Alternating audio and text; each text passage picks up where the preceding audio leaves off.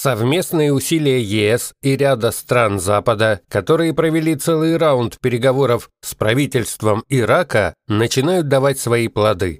Литовское информационное агентство БНС, опираясь на свои источники в Минске и Багдаде, сообщает о том, что Ирак на неопределенное время приостановил авиасообщение с Белоруссией. В последнее время оттуда работал целый конвейер по переброске нелегалов из Багдада и Басры в Минск. Зачем кому-то лететь из Ирака в Беларусь? Там что, какие-то туристические места или священные для мусульман шпили? Там вообще некуда ехать, кроме как штурмовать границы Евросоюза.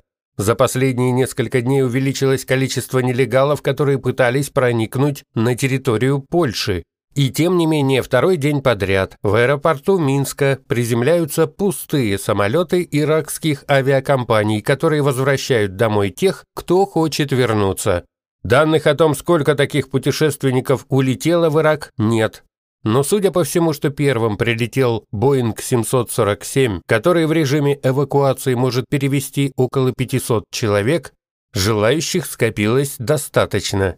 В свою очередь, наличие такого количества желающих вернуться говорит о том, что условия нелегального перехода границы с Литвой резко ухудшились. Никто об этом не рассказывает, но все говорит о том, что силовые структуры, в том числе армия, перестали заниматься поиском и задержанием нелегалов, а просто физически не дают им пересечь границу и, скорее всего, с применением силы, по крайней мере, некоторые депутаты Литовского Сейма возмущались тем, что армейским и полицейским подразделениям на границе разрешено отступать от общих правил применения физической силы, спецсредств, а возможно и оружия. Проще говоря, на границе прикрутили вентиль гуманизма, и ситуация изменилась. Тут же появились желающие покататься на самолете в Ирак. Ну а кроме того, начало прощупываться польское направление. Только с Польшей подобный номер не пройдет в принципе. Варшава жестко противостоит странной позиции лично фрау Макрель, которая излучает материнскую заботу о таких беженцах. Причем, сколько они уже доставили проблем, лучше всего знают сами немцы. Подробнее об этом могут рассказать жители Кёльна, у которых несколько лет назад, после серии изнасилований и нападений на женщин, кончилось терпение. На несколько дней город перешел в режим прямого осуществления власти народом, и он ее осуществил. Горожане перекрыли выезды из города и начали его зачистку от контингента, который Лукашенко забрасывает в Литву. Тем не менее, Макрель осталась непокобелимой и начала заставлять разбирать нелегалов страны ЕС, устанавливая квоты.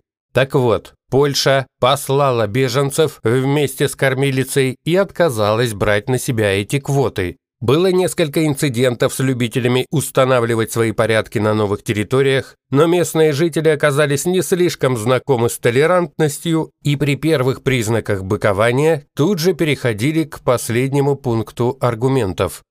Так что если Лука решил прощупать Польшу таким образом, то после этого его будет мучить такой педикулез, что усы придется сдавать на срочную обработку.